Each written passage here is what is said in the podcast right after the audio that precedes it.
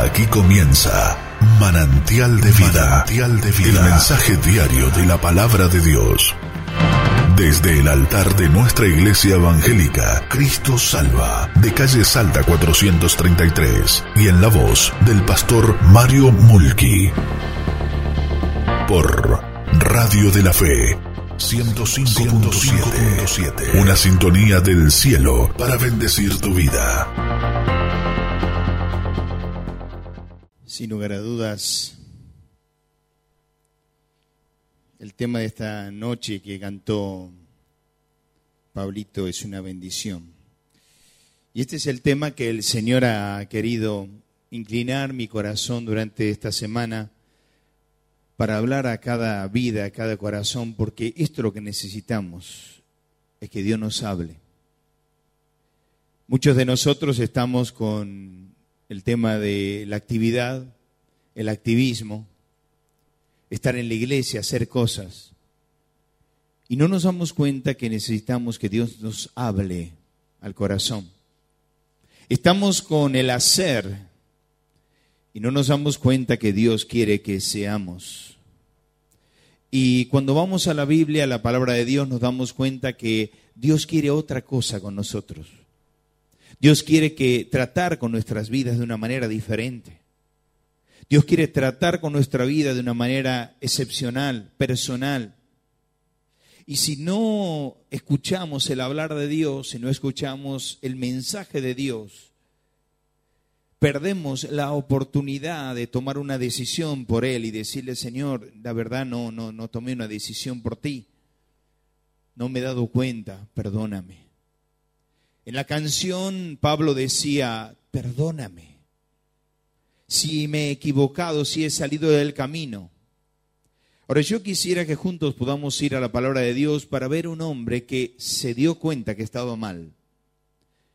Yo quisiera caminar por esta historia, un llamado de Dios a un hombre sencillo, a un hombre de pocas palabras, a un hombre rudo, un hombre que necesitaba de Dios, pero Dios quería tratar con ese hombre. Y ese hombre se encuentra en Lucas capítulo 5. Por favor, venga conmigo, Lucas capítulo, capítulo 5. Vamos a darle la bienvenida a Radio de la Fe, 105.7, un mensaje, una sintonía del cielo para bendecir nuestras vidas. Estamos en vivo en este momento. Y Lucas capítulo 5, voy a pedir que todos nos pongamos de pie para leer la palabra de Dios. Dice la palabra allí, aconteció que estando Jesús junto al lago de Genezaret, el gentío se agolpaba sobre él para oír la palabra de Dios. Y vio dos barcas, vamos a leerlo todos juntos el verso 2. Y vio dos barcas que estaban cerca de la orilla del lago. Y los pescadores, habiendo descendido de ellas, lavaban sus redes. Entrando en una de aquellas barcas, la cual era de Simón, le rogó que la apartase un poco, de tierra un poco, y sentándose enseñaba desde la barca a la multitud. Todos juntos el verso 4. Cuando terminó de hablar, dijo a Simón, boga mar adentro y echad vuestras redes para pescar. Respondiendo Simón le dijo, Maestro, Toda la noche hemos estado trabajando y nada hemos pescado, mas en tu palabra echaré la red. Todos juntos, y habiendo hecho, encerraron gran cantidad de peces y su red se rompía. Entonces hicieron seña a los compañeros que estaban en la otra barca para que viniesen a ayudarle. Y vinieron y llenaron ambas barcas de tal manera que se hundían. Todos juntos viendo esto, Simón Pedro cayó de rodillas ante Jesús diciendo, apártate de mí, Señor, porque soy hombre pecador. Porque por la pesca que habían hecho, el temor se había apoderado de él y de todos los que estaban con él. Y verso 10 y verso 11 vamos a leerlo todos juntos. Vamos. Asimismo, de Jacobo y Juan, hijos de Zebedeo, que eran compañeros de Simón, pero Jesús dijo a Simón, no temas, desde ahora serás pescador de hombres. Y cuando trajeron a la tierra las barcas, dejándolo todo, le siguieron. Padre, háblanos al corazón. Necesitamos escuchar tu voz, que tú hables a nuestras vidas. Necesitamos que tú quiebres nuestros corazones. Necesitamos tomar decisiones trascendentes para la gloria tuya. Háblanos, te lo pedimos en el nombre del Señor Jesús. Amén. Pueden sentarse. Es hermoso entrar en un pasaje semejante a este. Yo quisiera ser como un pintor aficionado solamente, dar algunas pinceladas a esta bella historia llena de piedad, de bendición. Cuando uno se interna en Lucas capítulo 5, se da cuenta que en la primera alborada gris de un resplandor sin igual, en la primera mañana, los primeros destellos de la mañana fue testigo de una pesca infructuosa. El Señor, ellos, los discípulos habían estado, eh, no eran discípulos en ese, en ese momento, estaban eh, trabajando y pescando y tratando de trabajar y de levantar algunos poces toda la noche. No habían pescado nada.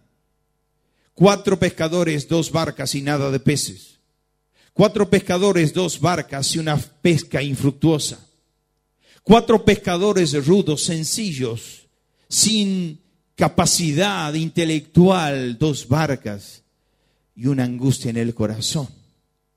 Entonces ellos levantan los ojos, encandilados por, por las luces de la mañana y alcanzan a ver al Señor Jesús que venía con una multitud el maestro de Galilea, Jesús de Nazaret. Ellos pensaban darle la despedida, saludarlos e irse a casa. Había angustia en el corazón. Pero para su sorpresa, el plan de los pescadores no era el plan erigido por el creador de los pescadores. Porque cuando llega el Señor, dice, corran las barcas, voy a hablar sobre la barca. Y una de las barcas que apartó de tierra un poco era la barca de Pedro. En ese momento la barca de Pedro se había convertido en un púlpito flotante donde el apóstol Pedro en ese momento empezó a hablar, el Señor empezó a hablar sobre la barca de Pedro. Y sus palabras llenaban la gloria de Dios. Sus palabras llenaban el corazón. Toda la gente quedaba robada perpleja escuchando esa voz, porque nunca, jamás hombre alguno ha hablado como él. Cuando termina de hablar, mira a Pedro y dice, Pedro, echa la red para pescar. Pedro lo mira confundido, angustiado, con un rito de amargura y le dice, pero Señor, toda la noche hemos estado trabajando y nada hemos pescado. No se pesca la mañana más. En tu palabra echaré la red.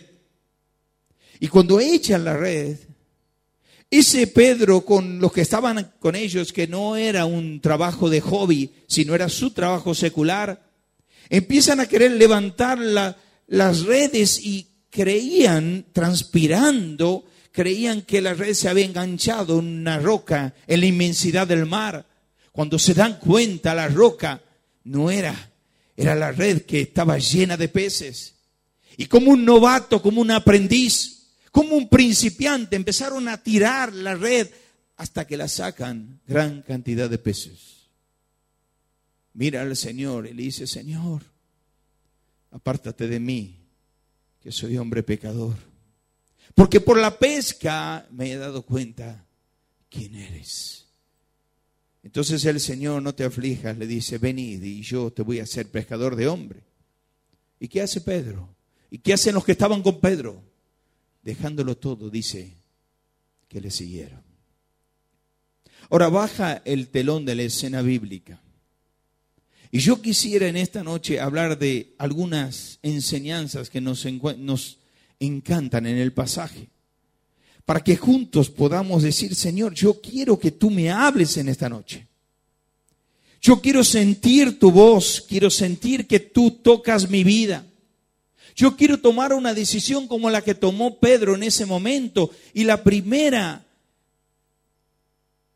vector que podemos ver, el primer enseñanza que podemos ver allí es la enseñanza de la derrota. ¿Por qué? Porque dice, aconteció que estando en el lago de Generazaret, el gentío se agolpaba para oír la palabra de Dios y vio dos barcas cerca del lago y los pescadores, habiendo descendido en ellas, lavaban sus redes. Ahora, ¿por qué digo derrota? Las redes se lavan cuando se ha pescado.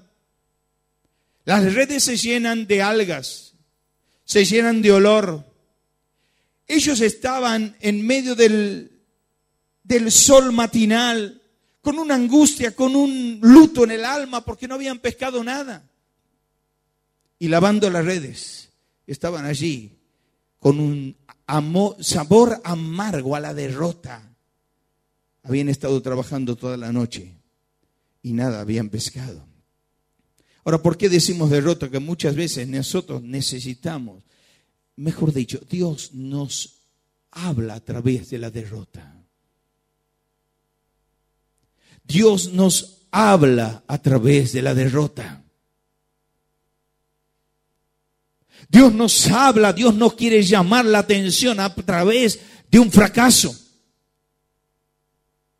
de unas lágrimas Allí estaba Pedro en ese momento con lágrimas. Habían estado trabajando toda la noche y nada, habían pescado. Lavaban sus redes. Ahora, muchas veces el Espíritu te hace un favor para que pases por derrota porque Dios quiere hablar a tu corazón. Muchas veces el exitismo, la victoria, el que nos salga bien, no nos hace ver la grandeza y la gloria de Dios. Pero cuando pasamos malos momentos, momentos de desalientos, momentos que bajamos los brazos, momentos que estamos lavando las redes, donde toda la noche hemos estado trabajando y nada hemos pescado, sentimos angustias, desolación. Ahora la pregunta es, ¿qué redes tengo que lavar? Yo tengo que lavar las redes de la mente. Yo tengo que entender que tengo que lavar mi mente. Tal es vuestro pensamiento, tal eres tú. Muchas veces nuestras mentes nos llevan a fracasar. Tenemos mente de perdedor. Tenemos la mente que no es la de Cristo. Tenemos una mente negativa de fracaso, de mirar el pecado, de angustiarnos por, la por, por el pasado. Y esa mente distorsionada esa mente no transformada.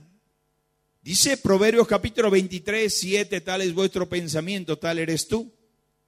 Nosotros sentimos que la mente es la maternidad de nuestros fracasos, de nuestros pecados y de nuestras victorias. Tenemos que transformar el espíritu de vuestra mente. Dice Efesios capítulo 4. Dice Pablo a Corintios, tenemos que tener la mente de Cristo. Dice 1 Corintios capítulo 12, por tanto, tenemos que cambiar el espíritu y transformar el espíritu. Ahí la palabra es, eh, es eh, metamorfosis, que tenemos que transformar el espíritu de nuestra mente. Tenemos que tener la mente de Cristo. Una mente guiada por Dios. Pero no solo lavar la reta de, las redes de nuestra mente, sino de nuestras metas. No tenemos metas en la vida. Me encantó Marcelo de la Llave en el retiro cuando dice, ¿cuándo mandaste a apagar tu cerebro? No queremos más información. No leemos la Biblia. No tenemos nuestro culto devocional. No oramos. No tenemos metas espirituales. Nos hemos atado al muelle de la infelicidad, nos hemos conformado con los años de cristiano, nos hemos adaptado, incorporado un vocabulario evangélico, barato, seco, de lo que nos enseñaron nuestros padres. Me llama la, atención cuando el, cuando el profeta dice, me estás hablando y adorando con tus labios, pero tu corazón está lejos de mí. Ese, ese, ese mm, recitar de lo que estás diciendo con tus labios te han enseñado tus padres.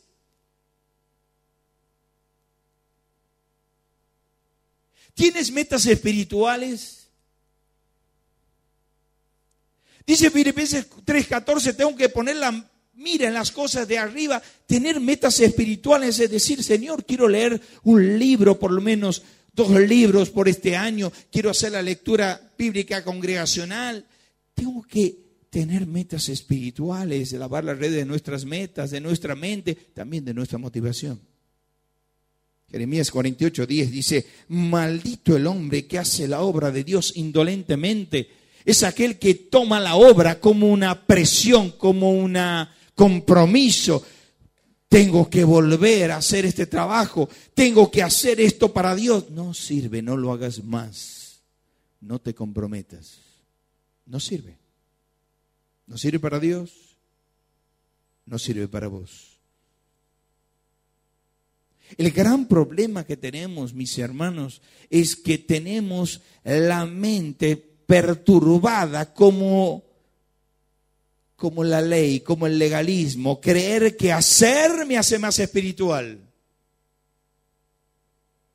Estar en todos los ministerios me hace más espiritual. Sin darnos cuenta que Dios quiere que antes que hagamos, seamos delante de Dios. Porque Dios no evaluará nuestras posiciones en el tribunal de Cristo. ¿Qué hiciste? No, yo era maestro de economía, pero yo cantaba en el coro. Yo servía al Señor. No te preguntará eso el Señor. Dios evaluará tu condición, cómo está tu condición delante de Dios, no tu posición. El gran problema es que hacemos la obra indolentemente. O si no, tenemos otro problema. Estuve en una iglesia hace dos fines de semana atrás y vino un hermano y me dice, yo tengo más años que el pastor aquí. Antes que el pastor estaba, yo estaba aquí. Pero ahora me aparté. Ahora estoy lejos de Dios, pero no sabes cómo trabajaba y lo miro y le pongo la mano en, el hombro y le digo, querido, lo que hiciste para Dios, si hoy no lo estás haciendo, no sirve. No sirve. Lo que hiciste, lo hiciste. Dios te dará, te hará dar cuenta del tribunal de Cristo lo que estás haciendo ahora, sea bueno, sea malo. Lo que estás haciendo ahora lavar la red de nuestras mentes, de nuestras metas, de nuestro corazón. ¿Sabe? La derrota es necesaria porque baja nuestro orgullo. Leí una frase del orgullo y de la humildad. Después que di la reunión de los martes, ahora encuentro todo. Dice, el orgullo nos baja, nunca baja de donde sube pero siempre cae de donde subió. Francisco de Quevedo dice esto. El orgullo nunca baja de donde sube, pero siempre cae de donde subió. Y la humildad, dice, es la verdadera, la verdadera humildad no es pensar menos de ti mismo, sino pensar menos en ti mismo. Vuelvo a repetir. El orgullo nunca baja de donde sube, pero siempre cae de donde subió. Pero la verdadera humildad no es pensar menos de ti mismo, sino pensar menos en ti mismo dentro. Deja de pensar en ti. Mis cosas, mis bienes, mi casa, mi, mi, mi. Hay gente que nace y vive para sí. Y Dios dice, todo lo que tienes es mío y la gloria de Dios, yo tengo que dar la gloria a Dios porque todo lo que tengo es tuyo, dice David en el Antiguo Testamento. De lo poco, de, de lo mucho que recibo, te doy en esta hora. Por eso las decisiones no consisten solo en emociones, sino en convicciones para la gloria de Dios. Toma una decisión por Dios de decir quiero lavar las redes de nuestra mente, metas y motivación. En segundo lugar veo la deferencia. ¿Por qué la deferencia? La deferencia pongo porque en 11 versículos Pedro aparece el vocablo de Pedro seis veces. Escucha bien, en 11 versículos seis veces. ¿Qué significa? Dios quería tratar con Pedro. Dios quería tratar con Pedro. Muchas veces Dios quiere tratar con nuestras vidas. Te quiero a ti, no al que está al lado, a ti. Pero Señor, todo me pasa, me viene, se, se me rompe esto, tengo problemas con este hermano, tengo esta angustia. Dios quiere tratar contigo. No te quejes. No te quejes. Ahora, ¿por qué la deferencia? Primero veo la selección. ¿Por qué? Dice ahí, y entrando en una de las barcas, la cual era de Simón, ¿por qué no entró en la de Zebedeo? ¿Por qué no entró en las otras barcas? Quería Simón. Había dos barcas, ¿por qué entró la de Pedro? Dios quería tratar con Pedro. Ahora, mis hermanos, Dios quiere tratar con nuestras vidas. ¿Por qué un hermano sufre más que otro? Porque Dios quiere tratar con él. Y en la soberanía de Dios, no tengo que preguntarle a Dios por qué, tengo que aceptar la soberanía de Dios. Él seleccionó que yo, yo pueda tener y trabajar en mi vida. Dios quiere algo de mi vida. Pero Señor, si yo me crié con varios hermanos o, me codié con varios predicadores, Dios quiere tratar con mi vida. Ahora, muchas veces Dios trata con nuestras vidas de la manera más llamativa. Es la selección. Pero no solo la selección, la separación, porque dice, le rogó que la apartase de tierra un poco, a la barca. Mira, el Señor en esta noche te dice, quiero que te aparte de tierra un poco. Sepárate un poquito, sepárate un poquito. Estás muy metido en el dólar, muy metido en los problemas del trabajo, muy me lo dice a mí, ¿eh? Muy metido, muy metido en las cosas de hoy. ¿Son lícitas? Claro que son lícitas. Apartate de tierra un poco. Apartate de tierra un poco. Pedro, quiero hablar, quiero tratar contigo. Pero Señor, mi trabajo me está agobiando. Señor, apartate de tierra un poco. Quiero hablarte al corazón. Quiero hablarte al corazón. Si no te apartas de tierra un poco, Dios te va a apartar de tierra un poco dándote una enfermedad. En los momentos más difíciles de mi vida, Dios me tiró la cama. Pero Señor, viene el acto tal, tengo que viajar tal, me pasa esto. ¿Te dije que te apartes de tierra un poco o no? ¿Escuchaste a los médicos que no sos un robot o no? Te estoy mandando mensajeros que tomen una decisión, para que vos tomes una decisión de parar, no escuchas. Entonces te aparto de tierra un poco. Y te digo, quiero hablarte.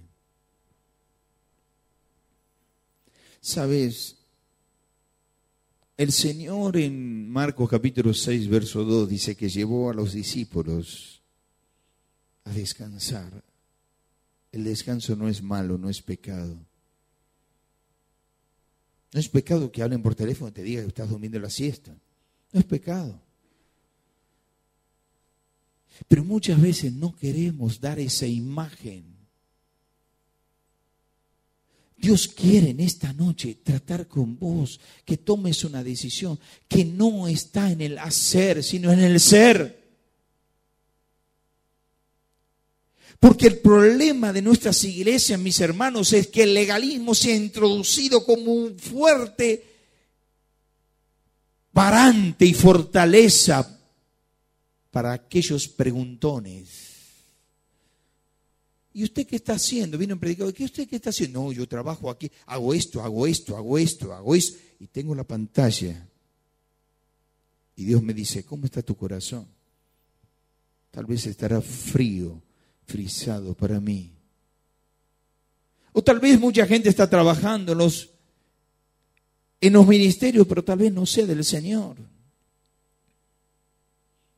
Yo sufro cada vez que predico el Evangelio en mi iglesia porque tengo miedo que muchos hijos de cristianos, escúchame bien lo que te voy a decir, muchos hijos de cristianos escucharon tanto hablar de la cruz de Cristo, hablar tanto del Señor Jesús, hablar tanto del poder, cantar tan lindas canciones, pero tengan un vacío en el corazón. Cristo nunca entró en su vida, entró en su mente.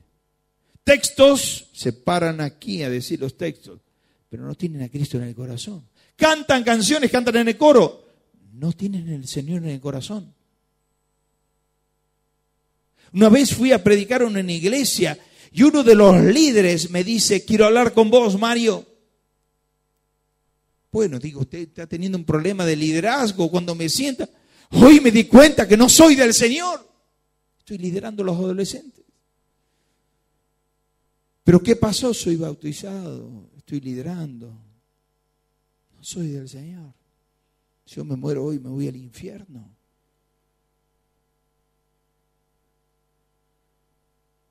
Ten cuidado que Satanás quiere hacerte creer que sos del Señor. Dios quiere tratar contigo y decirte, yo quiero entrar en tu corazón. Pero no solo la selección, la separación, sino la sabiduría, porque desde la barca enseñaba al Señor, el Señor en esta en esa barca que se convirtió en un púlpito flotante, él empezó a hablar y las palabras empezaron a cautivar. Los oyentes quedaron arrobados, petrificados, escuchando mensajes llenos de poder, de gracia, de gloria. Jamás hombre alguno ha hablado como él. Toda la gente se conmovía. En primer lugar, una derrota. En segundo lugar, una diferencia. En tercer lugar, mira lo que dice ahí, no amemos más la barca que el dador de la barca. Ahora, ¿por qué es esto? Porque muchas veces no nos damos cuenta que amamos más lo que Dios nos da. ¿Y por qué no hemos venido hoy? Bueno, porque, bueno, está lloviendo. Y bueno, porque está lloviendo, este, no, no quiero, eh, me quedo en casa. ¿Con qué? Con, bueno, tengo televisor grande. ¿Quién te dio el televisor? Dios. No ames más al televisor que al Dios que te dio el televisor. ¿Qué más te dio? Un somniero, una cama eh, linda, mullida. ¿Quién te dio la cama? Dios. Tenés prioridades en la vida. Vemos una gota que cae en Afganistán y no queremos venir a la reunión. ¿Qué nos está pasando?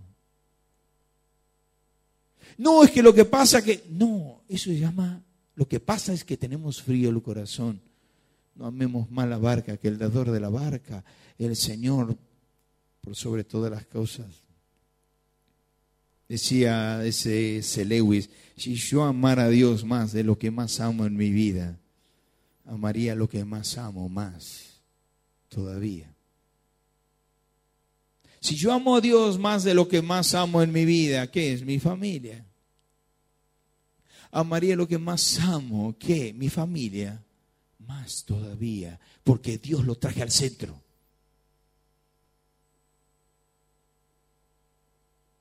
Dios lo trajo al centro. Dios quiere hacer cosas en tu vida, pero cuando tú entendés que todo lo que tenés, todo lo que sos, todo lo que Dios te dio es de Dios. Esto lo gané con mi trabajo. Lo mío que yo diga, yo era hijo de pastor, no tuve nada. Y, bueno, yo no como el otro, el hombre de la herencia, tuvo esto, tuvo esto. Yo lo gané con mi laburo. ¿Sabe qué hace Dios? Me lo quita todo. Porque todo lo que tenés es de Dios. Para Dios. Por Dios. Pero en tercer lugar vemos una demostración. Dice que cuando terminó de hablar, le dijo, pongan mar adentro y echen la red para pescar. Ahora, ¿por qué demostración? Porque cuando termina de hablar, le dice, boga mar adentro. ¿Qué significa? Dejar de estar en las playas de la superficialidad de mi vida. Estás en el vestíbulo, no me conoces. Voy a la cena del Señor, me duermo. ¿Por qué? Porque no conozco a Dios. Hay uno al lado que está llorando, cantando alabanzas a Dios, cerrando los ojos, diciendo, Señor, gracias. Y el otro lo mira. No conoces a Dios.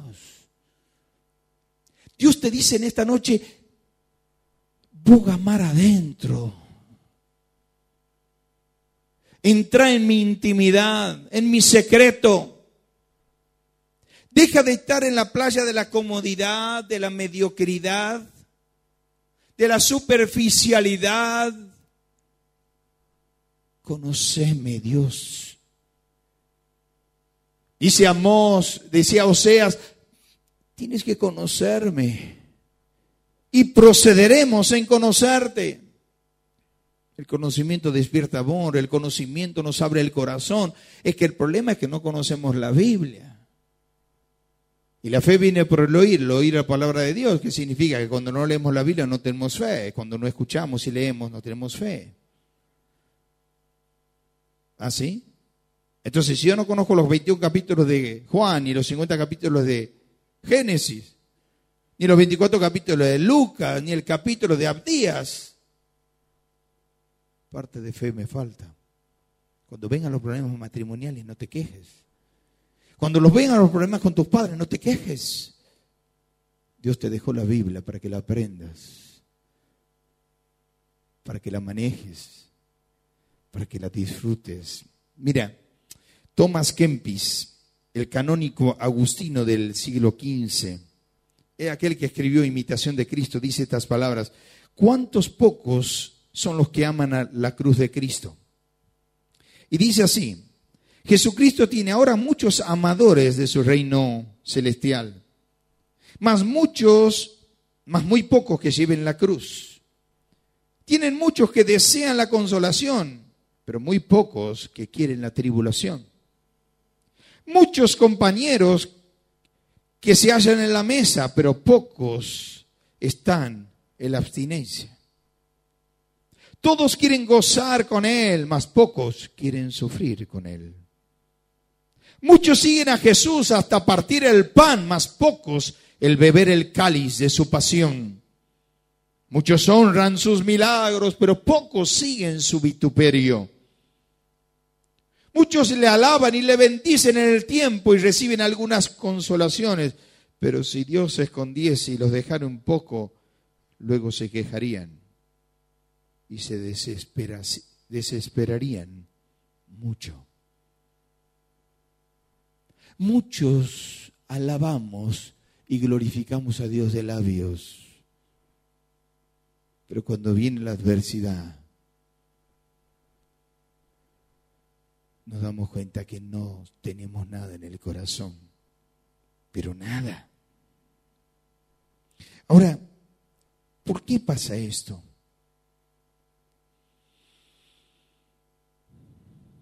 Dice que Jesús se iba a encontrar dice la leyenda, Jesús iba a encontrar con un hombre a las 12 del mediodía. Entonces dice, voy a preparar mi casa, voy a poner velas, me voy a encontrar con Jesús. Entonces me vestí con las mejores galas, preparé la mesa, preparé la comida exquisita. Iba a venir Jesús a mi hogar. No ve las horas de verle. Quiero almorzar con Jesús a las 12 en punto. Va a tocar el timbre. Estaba de traje con smoking. Toca en el timbre, abre la puerta y ve un pordiosero. Barba insulsa. Ojos con ojeras. Pelo desgreñado. Y dice, a usted no lo espero y cierra la puerta. Sigue lavando las cosas, limpiando, dejando reluciente, tirando perfume. Va a venir Jesús, toca en el timbre, 265. Abre la puerta y ve al mismo hombre parado allí. Barba insulsa, pelo desgraneado. Dice, ¿a quién espera usted? ¿Usted espera a Jesús? Sí. Y le dice a este hombre, mendigo, yo soy Jesús. ¿Pero usted es Jesús? Sí. Yo soy el Jesús que la gente ve en vos. ¿Se entendió? Yo soy el Jesús que la gente ve en vos. ¿Cuál es el Jesús que la gente ve en vos? ¿Un pordiosero o un príncipe de Dios? Vivimos como un pordiosero. Pecamos como pordioseros. Nos quejamos como pordioseros. Y Dios quiere que seamos príncipes para Dios. Dios quiere que le digamos, Señor, yo quiero bogar mar adentro. Quiero conocerte. Quiero vivir una vida de prioridades.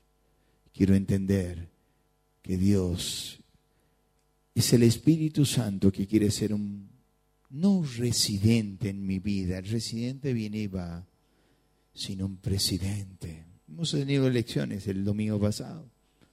Dios quiere ser el presidente de tu vida. Voy terminando. Cuarto, desesperación. Respondido Simón, dijo, maestro, toda la noche hemos estado trabajando y nada hemos pescado, más en tu palabra echaré la red. Ahora yo quiero pintarle un poquito la escena. Ellos se levantan los ojos encandilados por la mañana el Señor se acerca, le dice, echa la red para pescar, pero Señor, toda la noche hemos estado trabajando, no se tira a la mañana, la red se tira a la noche. Echad y pero cuando mira la cara de Jesús dice, más en tu palabra echaré la red. Cuando echa la red, echad la red para pescar. ¿Qué dijo Jesús? Echad la red para pescar. ¿Quién escuchó? ¿Quién escuchó? los peces. Los peces escucharon la voz del Creador que decía, echa la red para pescar y vieron la red. ¿Quién creó el mar? Dios. ¿Quién creó la red? Dios. ¿Quién creó los peces? Dios. Entonces los peces dijeron, yo no me quiero quedar como un pez anónimo en la inmensidad del mar, quiero ser pescado por el rey. Y empezaron a entrar agolpándose en la red para ser pescados por el rey. Arriba la gente se agolpaba para escucharle las personas. Abajo los peces se agolpaban para obedecerle. Y entraron todos en la red. Todos entraron en la red. ¿Sabe? Yo no le hablo en esta noche a aquel que no sufrió nada. Te hablo aquí que has estado toda la noche sufriendo. A ti te hablo si estás desalentado en esta noche, que has estado toda la noche sufriendo por tus hijos, sufriendo por tus nietos, sufriendo por una enfermedad, que has estado toda la noche trabajando, trabajando y no has visto un fruto, a ti te hablo. Y te digo, más en tu palabra echaré la red. Echa la red en esta noche. Vuélvelo a intentar. Vuélvelo a intentar. Pero Mario, mil veces intenté, vuélvelo a intentar. Pedro en ese momento dijo, más en tu palabra, no en mis fuerzas, más en tu palabra voy a echar la red. En tu palabra. Vuelve a intentarlo. Pero Mario, fracasé, no me fue bien, vuélvelo a intentar. Vuélvelo a intentar de la mano de Dios siempre está la victoria. Estamos del lado de la victoria, estamos del lado de la victoria. Somos más que vencedores por medio de Jesucristo. Él es nuestro rey. Él venció a Satanás, venció la muerte. Él es nuestro Dios, el mismo poder que levantó a Jesucristo de entre los muertos, porque todos quedaron muertos. Es el que está en tu corazón, el que está en tu vida, el que está en tu alma vuélvelo a intentar.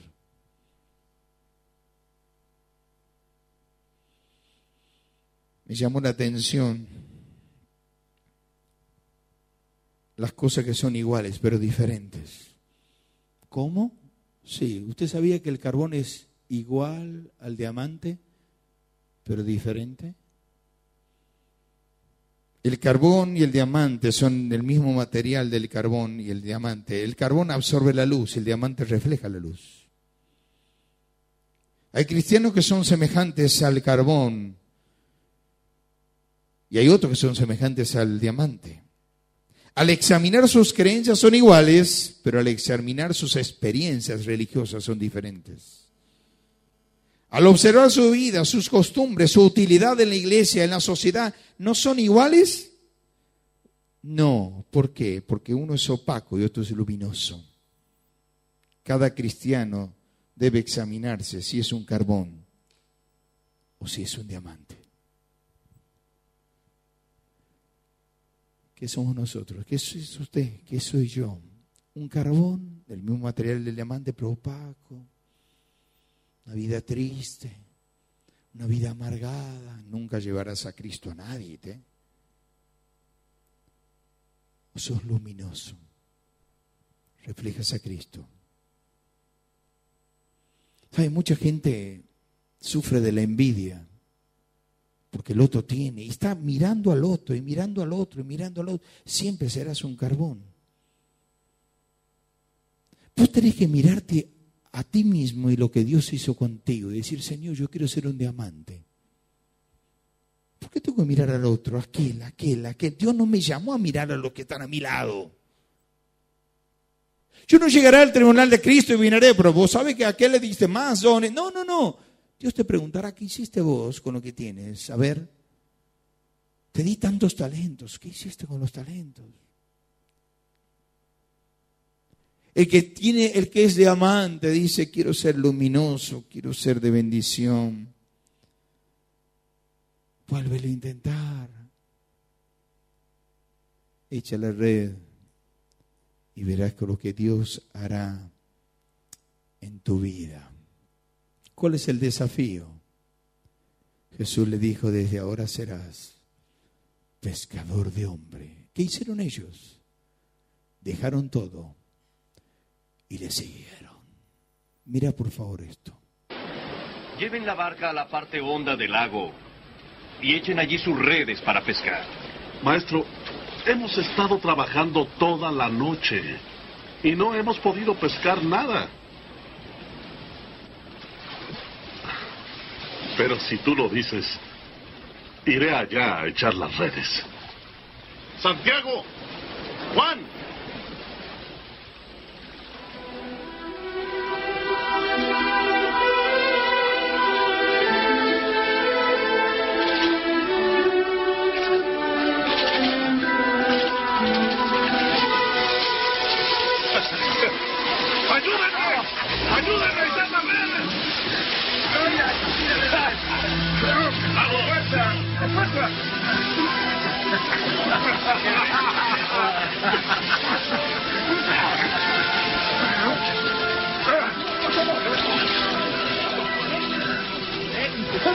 Debes tener confianza en mí.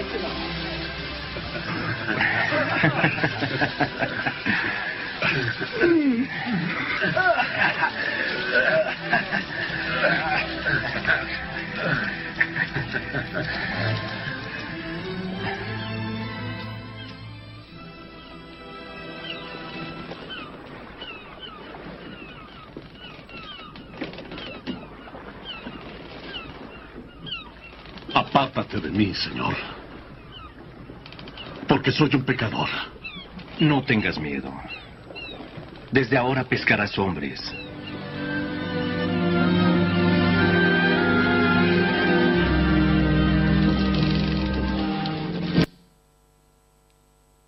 ¿Sabe que el Señor te dice en esta hora, quiero ser tu pecador de hombres?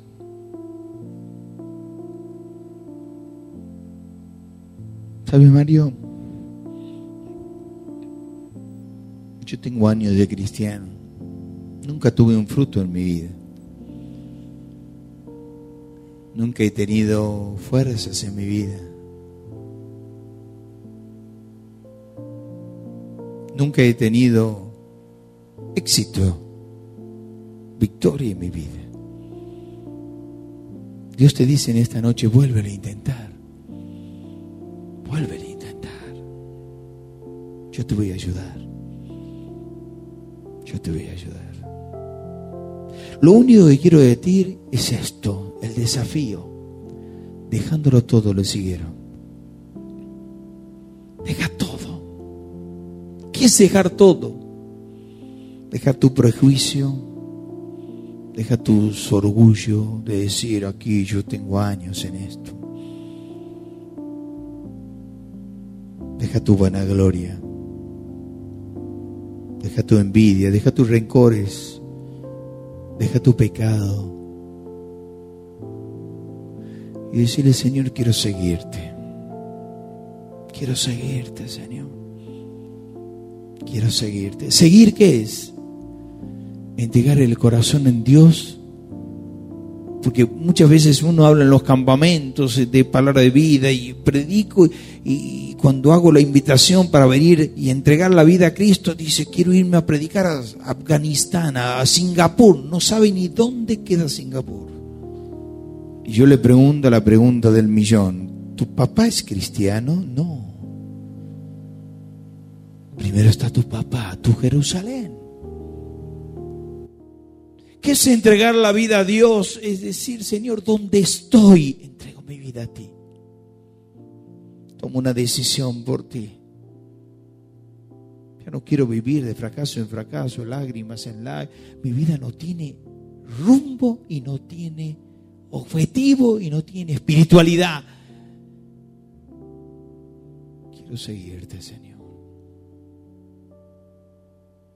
Yo te invito a que cierres tus ojos, por favor. ¿Sabe? Muchas veces uno dice, los domingos a la noche invitamos a la gente a tomar decisiones. Qué hermoso. ¿Y por qué el sábado no? ¿Por qué el sábado no tomamos decisiones? Hoy vamos a tomar una decisión, como la reunión de los martes de hombres, tomamos todos los martes decisión. Yo te invito a donde estás, le digas, Señor, quiero seguirte en esta hora. Quiero seguirte. Distinto. Quiero entregar nuevamente mi vida a ti. Y no es precisamente entregarme a Cristo, sino volver a ti. Es decir, Señor, yo quiero tener una, una entrega a ti, oh Dios. Una entrega a ti en esta mañana, en esta noche. Dile, Señor, entrego mi corazón a ti. No para salvación, sino para purificación no para sangre, sino para agua. Entrego mi corazón, quiero que tú lo laves nuevamente y, me más muestres el camino a seguir. Señor, quiero seguirte, Señor, quiero seguirte en esta noche. Ahora sí, quiero seguirte, Señor, en esta noche. Quiero hacer lo que hizo Pedro, seguirte, seguirte, Señor. Seguirte, Señor.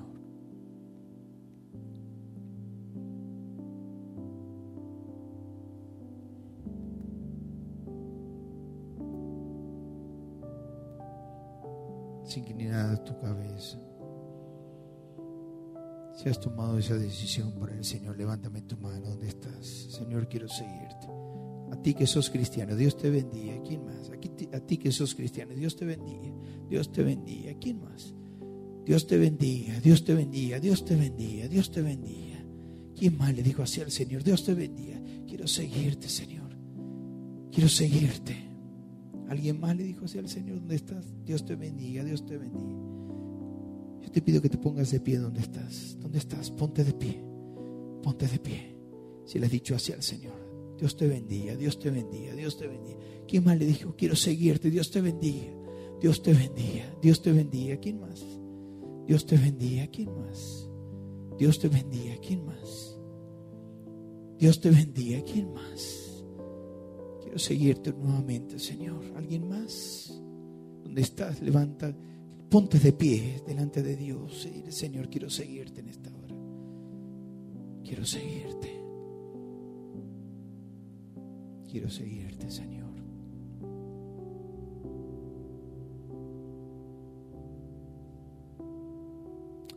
Padre, la gloria sea a ti, Señor. La gloria sea a ti.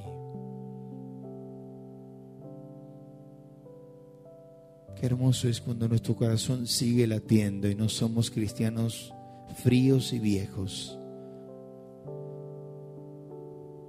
sino somos sensibles a ti. Como aquel Sedequías que no había forma que tome una decisión por ti. Terminó entre las montañas, perdido y olvidado por su orgullo pero gracias en esta noche por decisiones para tu gloria. Síguenos hablando al corazón. Queremos volverlo a intentar, Señor. Oramos en el nombre del Señor Jesús. Por su compañía, muchas gracias y para contestar sus inquietudes les esperamos los días domingos, 21 horas, en nuestra iglesia evangélica Cristo Salva, de calle Salta 433. O bien comunicarse al teléfono 699-6397. Radio de la Fe 105.7. Una sintonía del cielo para bendecir tu vida.